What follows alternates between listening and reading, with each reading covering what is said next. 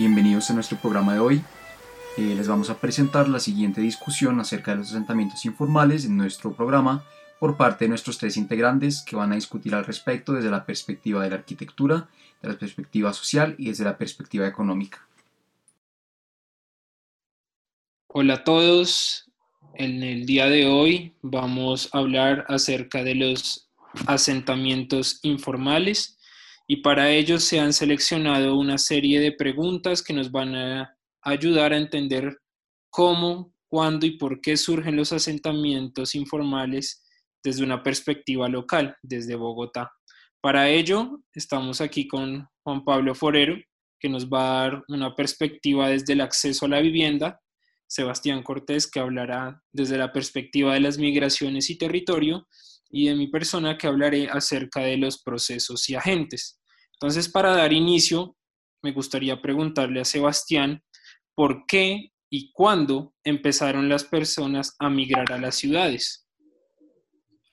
Eh, Guillermo, pues esa es una pregunta fundamental. Digamos que en los años 30 eh, surge, bueno, desde los 20, 30 y parte de los 40 surge un, un, gran desarrollo económico de diferentes gobiernos. El gobierno de Enrique Olaya Herrera, eh, Revolución en Marcha de López Pumarejo y un sector industrial que se está fortaleciendo en la ciudad que pues por su, demanda, su alta demanda de, de, de personas, de trabajadores, eh, va generando que más personas quieran irse a la ciudad a aportar en ese sector precisamente.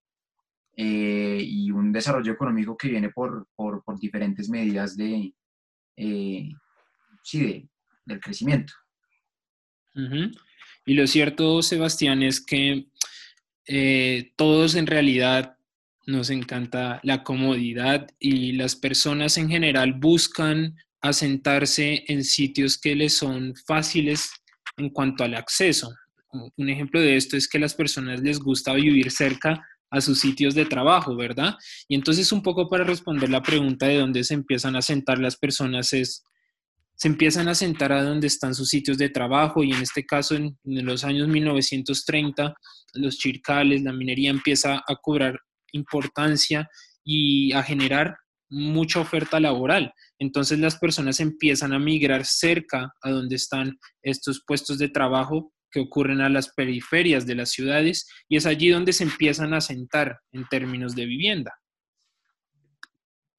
Sí, eso, eso, claro, eso es fundamental. Aparte de los chircales, pues también tenemos eh, las cervecerías, ¿no? En Bogotá tenemos eh, a Bavaria y Germania, que con, con las medidas eh, proteccionistas de Enrique La Herrera, pues estas compañías empiezan a tener un crecimiento económico eh, y empiezan a generar una, una, demanda por la mano de obra.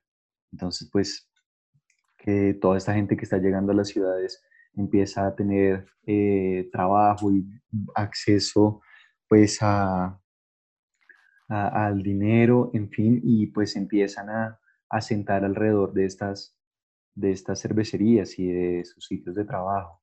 Esto pues, va de la mano con, con la creación del Banco Central Hipotecario ¿no? y de estas políticas de vivienda que empieza a adoptar el gobierno que permiten pues que la gente eh, eh, empiece digamos como a gestionar esos dineros y a obtener créditos para pues acceder a la vivienda.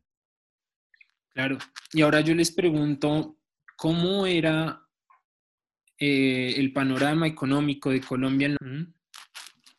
Sí, digamos que ahí va un poco, eh, hay que tener en cuenta que en los años 20, pues con la Gran Depresión, esto golpeó a la población mundial y en parte, pues en Colombia eh, los créditos eh, estaban, dependían del, del, crédito, del crédito externo, entonces pues esto fue fatal y precisamente ahí retomo lo que estaba hablando, que se crea el Banco Central Hipotecario, que digamos que eh, es un colchón, funciona como un colchón para estos créditos, para que la gente pueda, digamos, continuar eh, teniendo la posibilidad de acceder a la vivienda. Claro, y esa crisis de los años 30, digamos que afecta a las empresas y en realidad la gente empieza a perder su trabajo, las minas dejan de ser productivas, los chircales igualmente, y todas estas personas que vivían a las periferias de estos sitios de trabajo, pues, y, junto a las personas que migran a la capital debido a lo que dijo Sebastián de, violencia y, otras, y otros temas, pues estas personas empiezan a sentar en, en, en sitios que son, pues, ilegales en sentido de que son predios privados, pero en, en, ningún momento ellos los compran, ¿no es así? Entonces, digamos que ya podemos ver cómo desde, los, desde tal vez 1930 es una fecha clave de un origen de asentamientos informales. ¿Qué opinan? Sí, de acuerdo, de acuerdo. El, el 30 fue el inicio de, de, de, una migración, pues, digamos, no masiva en ese punto, pero sí una, de un inicio de una génesis de la migración, sin duda que pues continuará más adelante en las siguientes décadas. Claro.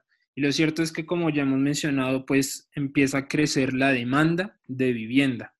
Más uh -huh. gente empieza a buscar vivienda. Ahora, me gustaría preguntarle a, a, Juan Pablo, ¿cuál fue la respuesta del gobierno ante esta demanda? Bueno, digamos que aquí, aparte del Banco Central Hipotecario, también tenemos pues, la, cre la, creación del, del ICT, del Instituto de Crédito Territorial, digamos, ellos, no, o sea, para cubrir esta demanda no solo eh, compraban y construían eh, nuevos, nuevos proyectos, sino que también vendían y los vendían a precios que las familias pues podían acceder, ¿no? Hay que, hay que mencionar aquí algo importante y es que pues el problema del crédito eh, se debe a que la gente pues claro, tienen, tienen acceso a un salario, pero no una capacidad de generar riqueza, no tienen capacidad de generar ahorro. Entonces, pues eh, la creación de estos de estos eh, institutos y de estas cajas y, y, de estas políticas permitió que pues esta gente pudiera eh, acceder a la vivienda. Ok, muy bien. Pues hay, hay, otra duda que surge teniendo todo esto en cuenta y es que además de toda esta creación de créditos y todo, ¿hubo algún intento por parte del gobierno de controlar la migración? Hay algo clave ahí y es que, digamos, eh, hacia los 50, a finales de los 40 y 50, pues eh, Sebastián me ayudará en este aspecto, digamos, empezó a haber un, un aumento de migración y este, el, el gobierno pues eh, eh, incentivaba estas migraciones, incentivaba estas migraciones, pero pues llegó un punto en el que, en el que se volvió algo demasiado grande para la ciudad y pues hubo, hubo un alto. No sé, Sebastián, ¿qué opina? ¿Qué opina acá? Claro, en los, en los 50 fue fundamental un, un, un desarrollo económico eh, al igual que hubo en los 30 y, y, un crecimiento de los asentamientos informales eh, que, que, que, digamos, ante los ojos de, de, la ciudad y los bogotanos se veía como una oportunidad para, quizás para modernizar Bogotá, para, para, para agrandarla y para aprovechar pues, esa, esos asentamientos informales o en general la migración para crear una nueva ciudad, una ciudad más moderna que se ve eh, reflejada de pronto en algunos planes de desarrollo que Juan Pablo conocerá más de, de, de ese tema. Claro, igual a mí me gustaría mencionar que, como dijo Juan Pablo, tal vez nadie estaba en contra de las migraciones, pero estaba en contra de cómo se asentaban en el territorio, ¿no es así? Uh -huh. Porque como dijimos, pues eran asentamientos ilegales en, en propiedades privadas y esto condujo a un desalojo forzado. Y entonces el gobierno sí incitó hasta cierto punto a ayudar a que la vida en el campo fuera mejor para también un poco mitigar eh, estos efectos secundarios de la migración, pero al final esto no dio fruto. Entonces digamos que parecía ya que este problema iba a crecer y pues que era muy difícil de detener. Pero ahora, siempre que cuando hay una demanda, una alta demanda de cualquier tema, pues hay personas que se empiezan a aprovechar de eso, lo ven como una oportunidad de negocio, económica. Entonces, no sé si ustedes tengan alguna respuesta en cuanto a quiénes se beneficiaron económicamente del aumento en la demanda de vivienda. Yo creo que ahí hay algo importante, sí, para, para responder esa pregunta tenemos que volvernos a esto mismo que acabamos de mencionar del aumento en las migraciones y el aumento poblacional en la ciudad en los 50, y es que claro, pues la, ciudad necesitaba, estaba exigiendo una planeación más estricta que se empezó a dar con, por ejemplo, con el plan piloto distrital, que lo que quería era eh, agrupar todos estos asentamientos que, como tú lo mencionas, Guillermo, se estaban dando eh, en varios municipios cerca de la ciudad y crear una sola, una sola unidad. Entonces lo que esto permitía es que, digamos, pues todos esos asentamientos eh, empezaban a ser parte de la ciudad y se podían ver más que como un, un, problema, como una oportunidad para que la ciudad se empezara a consolidar y a expandir de una manera más controlada.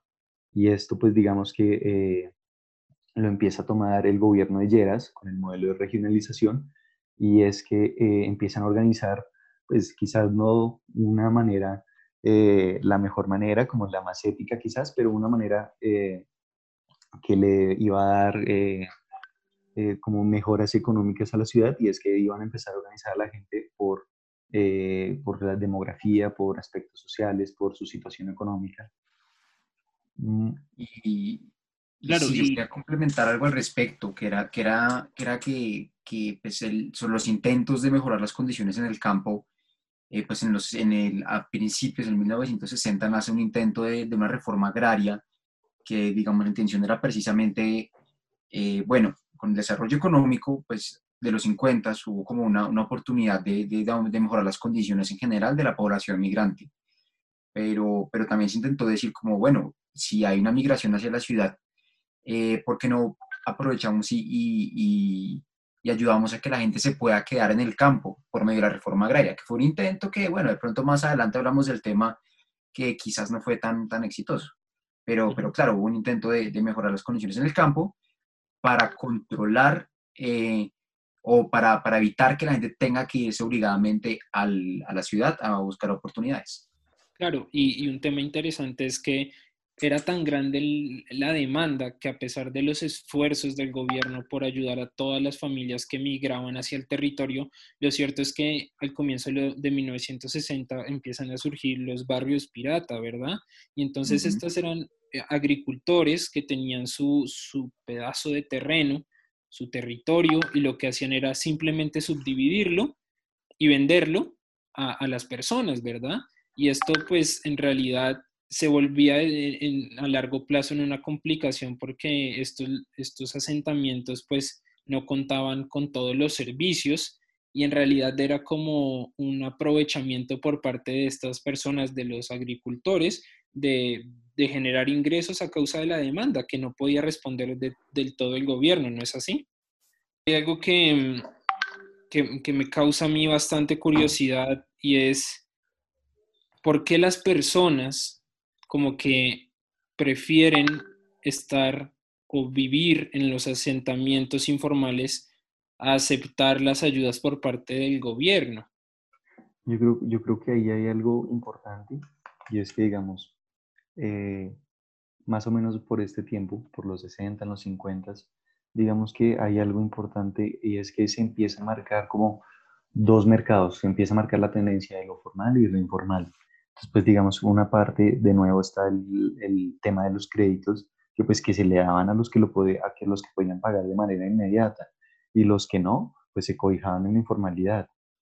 Entonces, eh, pues digamos que la gente que tenía los recursos para pagar esos créditos, los tenía de manera muy justa. Entonces, pues si a mí me ofrecen tener mayor libertad económica, pues yo me voy con esa opción y, esa, y eso es lo que yo considero que esa gente eh, optaba por hacer. A pesar de que tenían las condiciones para irse por el mercado formal, decidían irse por el mercado informal porque esto los representaba a largo plazo una renta económica. Y pues claro, está esa gente que podía pagar, pero pues está el resto de gente que no podía pagar, que estaba llegando a la ciudad o que simplemente no tenía las condiciones económicas y pues le tocaba con los denominados tierreros buscarse, buscarse una manera de tener su casa propia. Y me gustaría extenderle esta pregunta a Sebastián de eh, el conflicto armado en Colombia tuvo alguna influencia en los asentamientos informales eh, por supuesto, sí, y, y, es muy importante la diferencia entre el conflicto armado y las eh, condiciones económicas, y es que es diferente cuando las personas migran a la ciudad por, por, en busca de oportunidades que simplemente por el tema del refugio. O sea, el conflicto armado, eh, que bueno, digamos que inicia antes, inicia en el 48 o antes, discutiblemente entre los historiadores puede iniciar antes, no importa. Eh, pero en el 60 fue donde nacen las guerrillas como las FARC, el EPL y otros grupos importantes que ya empiezan a, a tomarse y, zonas en el campo. Entonces las personas, pues obviamente por seguridad, por sus vidas, empezaron a, mirar la ciudad lo más rápido posible y en ese momento la prioridad no era estar cerca del trabajo, la prioridad no era tener, eh, digamos, condiciones de vida buenas, sino la prioridad sin duda era refugio.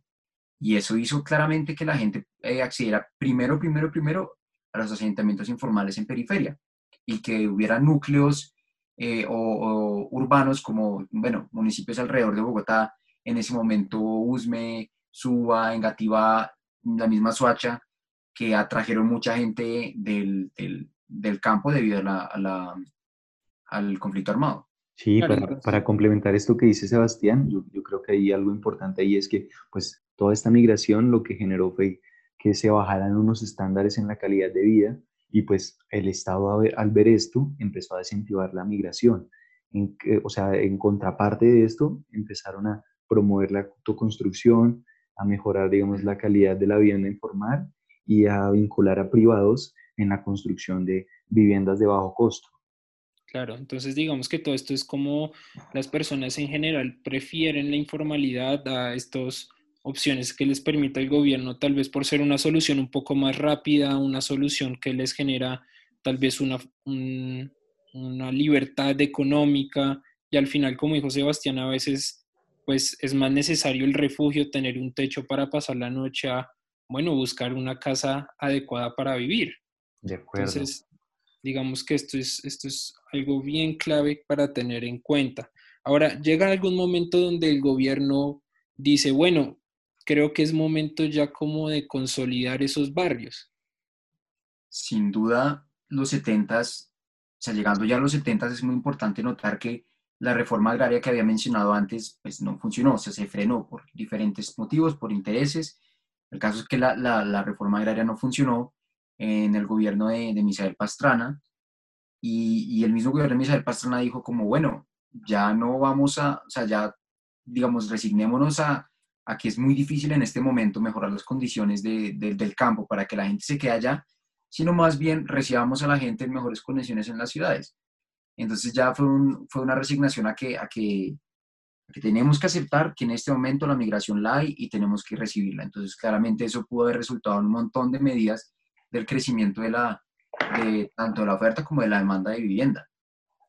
Pues digamos que es importante mencionar que ya entonces había como un interés por parte del urbanismo en Bogotá, como de incluir esos asentamientos de origen ilegal en, en, el área urbana, ¿verdad? Como para consolidarlos. De hecho, en el Acuerdo 7 de 1979 del Consejo Distrital se legalizaron 56 asentamientos informales. Entonces vemos como ya pues como dijo Sebastián, como que se empiezan a, a, resignar y empiezan a incluir estos barrios como parte del urbanismo de la ciudad.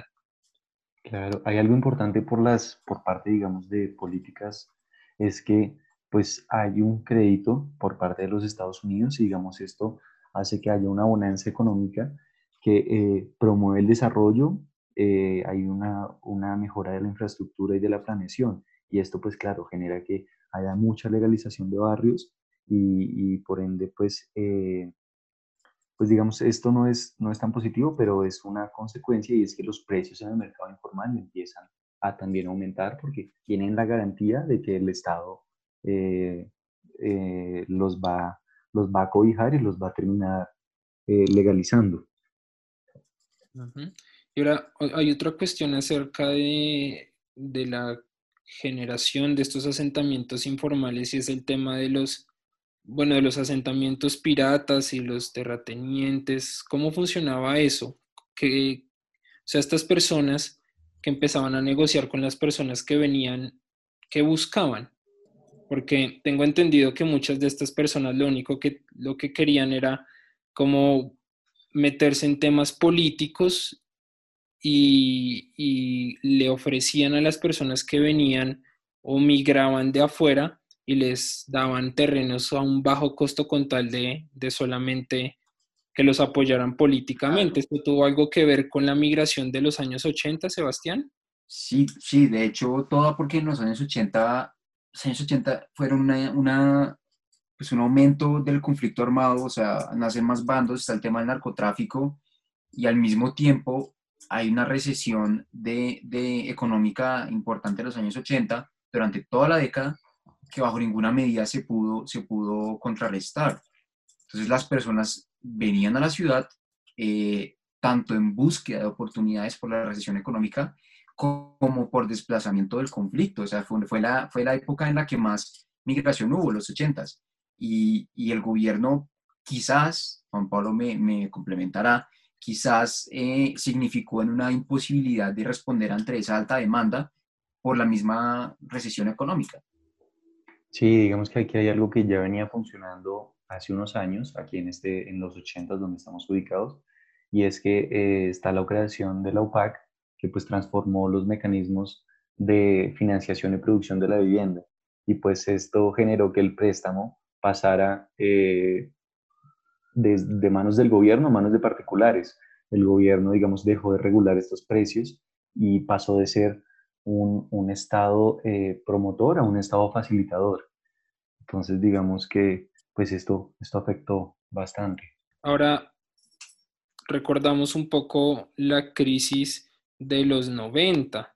Bueno, primero que todo fue una apertura económica la que hubo y cómo afectó esto el mercado inmobiliario. Bueno, digamos que aquí hay algo importante y es que, claro, hubo una apertura económica. Eh, digamos que el, el, desempeño de construcción de la vivienda tuvo dos cambios principales ahí, que fue que la banca, eh, por, por dos puntos principales, que fue que la banca pasó de ser especializada a ser multibanca y se dejó de regular el sistema de financiación de vivienda. Entonces, pues estos dos eh, puntos hicieron que la construcción creciera, eh, que hubiera más créditos y que los precios de la finca raíz subieran. O sea, digamos en general, hubo una, una burbuja inmobiliaria que llevó a que pues, el país sufriera en el 93 una nueva crisis económica. Claro, y, y, al mismo tiempo había un aumento de las migraciones, igual que en la década de los 80, la guerra se intensificó, eh, nacieron cosas como pues, los, para, los grupos paramilitares nacieron, entonces ya la gente en el campo tenía que, digamos, refugiarse o cuidarse de muchos más bandos. Estaba el tema de que la economía seguía, pues, no muy bien, por más de que se tomaran medidas de la apertura económica y de cosas como el Plan Colombia, que también generó que, que, hubieran fumigaciones y, y, medidas en contra del, del, de las plantaciones y los cultivos ilícitos, eh, que, generó un aumento de la migración de la gente al campo. Entonces tenemos claro que es gente, o sea, que no son personas necesariamente con los recursos, sino que son gente del campo que nunca tuvo apoyo suficiente y que siempre estuvo en condiciones un poco precarias o bueno, de, de, de poco, de, de, pocos recursos, que precisamente vio un nicho en los tierreros de, poder buscar un tema de vivienda. Y, y, los tierreros pues también vieron su nicho en la política, ¿no? ¿No, Guillermo? Sí, definitivamente. Como se mencionó antes, pues buscaban votos de, esta población necesitada y digamos que encontraron en, esas tierras pues esa oportunidad.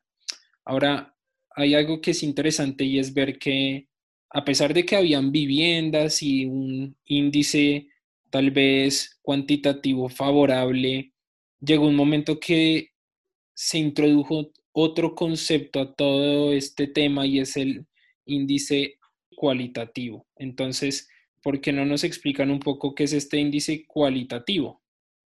Bueno, pues ahí como, para complementar, esto va complementado eh, con lo que estaba comentando Sebastián, y es que claro, empezó a llegar tanta gente, pero tanta gente en esta, en esta época Bogotá, que pues llegó un momento en el que no era simplemente suficiente garantizar un número de viviendas, que es el déficit cuantitativo, de cantidad, sino que se, vio la necesidad de garantizar unos mínimos dignos de vivienda.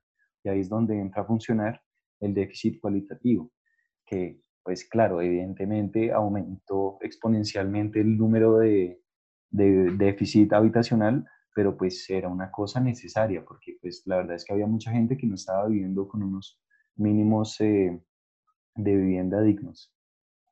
No solo eso, sino que, que, también está el tema de, de la ley 9, ¿no? Que, que se sentaban en, en, en, zonas de riesgo. Claro, claro, la ley 9 de, 1989 o, o, reforma urbana, ¿no? Y es, es, precisamente eso que me está mencionando Sebastián, y es pues que eh, había mucha gente que estaba en zonas de alto riesgo y pues, pues tocaba reubicarlos porque... Sí, claro, es que con, con, con la falta de, de, de suelo, pues tocaba la gente se tuvo que asentar en lugares de riesgo y, y sucedió eso. Claro, y, y, ese tema de que las personas se acentúan en, en, sitios de riesgo es algo que incluso vemos más traídos a, a, los 2000 y años más recientes porque hay condiciones ambientales, eh, condiciones de riesgos y las personas pues es, peligroso que se acentúen en ciertos lugares donde ahora pareciera que son los únicos lugares que quedan para sentarse de manera informal. Pero entonces, bueno, digamos que esto nos lleva a una pregunta y es, ¿cómo nos encontramos en este momento, de los 2000 para acá?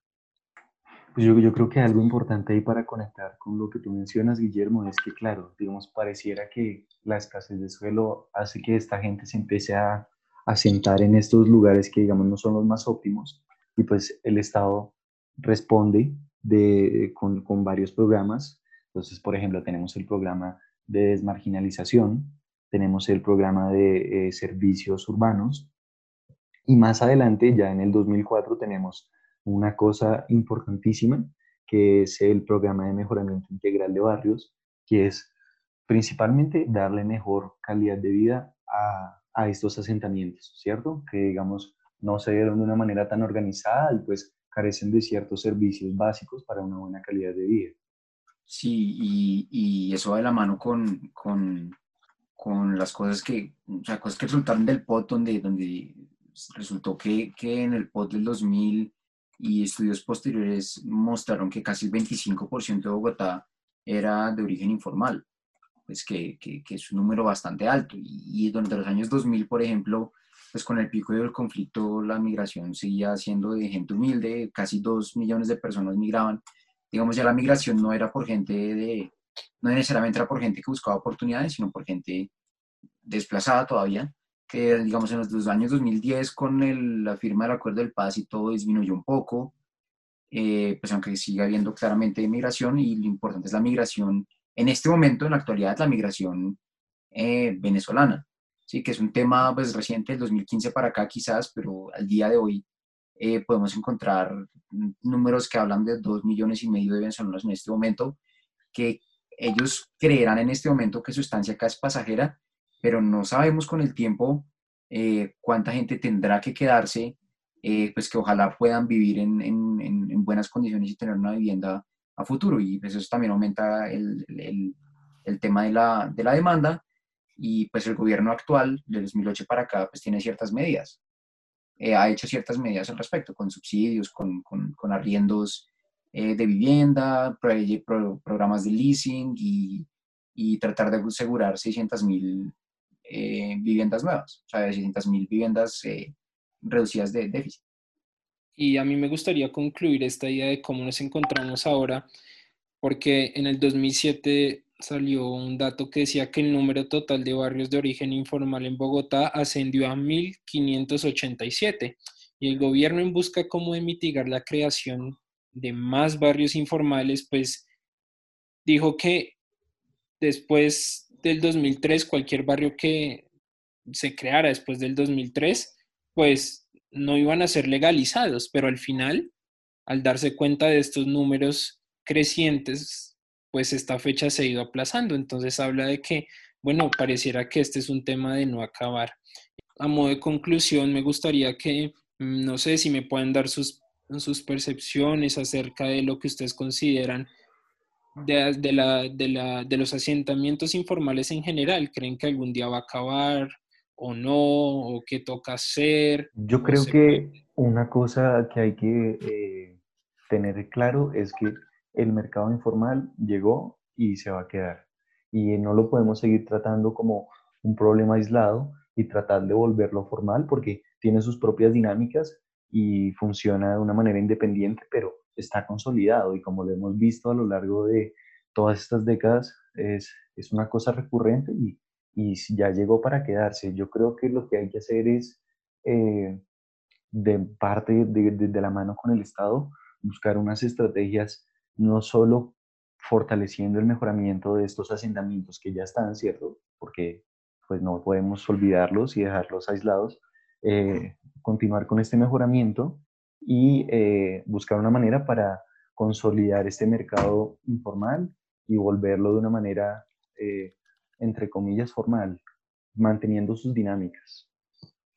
Pues yo estoy de acuerdo, o sea, es, ha sido, o sea, la historia nos ha demostrado que ha sido muy difícil acabar con eso también, o sea, los tirreros indudablemente tienen un poder importante, eh, muchos, son, muchos tienen contactos con concejales o están en la política metidos y es muy difícil, digamos, que se eliminen esas medidas que están tomando o contrarrestarlo tan fácil.